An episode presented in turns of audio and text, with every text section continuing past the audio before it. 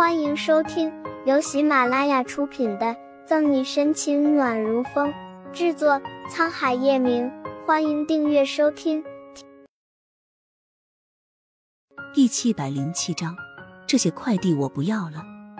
礼盒包装的很精致，相较之前的纸箱小了一半，只是一眼就能看出里面的东西不菲。任小姐，春寒小姐这次让我问你，这几日你可有想过谁？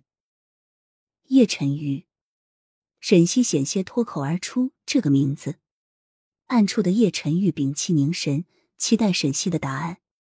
踟蹰片刻，沈西蠕动娇嫩的唇，没有，没有两个字。沈西说的没有底气，声音小的好像是在说给自己听。虽然想到沈西会这样说，但当听在耳朵里，叶晨玉还是不可避免的难受。是他不对。早就该放下所有的顾虑，和小西说清楚。哦，总经理讪讪的摸了摸鼻子，把盒子递给沈西。沈西接过，没有打开，直接丢进刚刚的纸箱里。最后一个呢？最后一个。总经理笑容满面。最后一个还需要沈小姐亲自拿？说吧，还有什么问题？折腾一天，沈西早就累了。懒得去猜顾春寒还给他留有什么惊喜。最后一个问题不由我问。总经理笑得像修炼成精的狐狸，让开身子，示意沈西自己开门。没有多想，沈西推开总经理，打开车门。随着车门的打开，里面的灯也跟着亮了。本来打算拿上东西就走的沈西，不经意一瞥，眼睛就瞪得大大的，一脸的不敢置信。一定是他看错了，愣住两秒，沈西把门用力关上。做好打招呼准备的叶晨玉，凉薄的唇还没张开，门就被狠狠的用力关上，嘴角抽搐。事情一点都没按叶晨玉想象的剧本走。这个时候，小野猫看见他，不是应该扑过来吗？是我眼花了，叶变态怎么可能出现在这里？喃喃自语，沈西握紧车门把，再次打开，还是刚刚那副景象。一个散发着暗夜般尊贵的男人，正好整以暇的坐在他面前，深谙的眸底充满柔情的望着他。眨了眨眼，沈西最终确定没有看错。不知如何形容现在的心情，惊喜还是惊吓？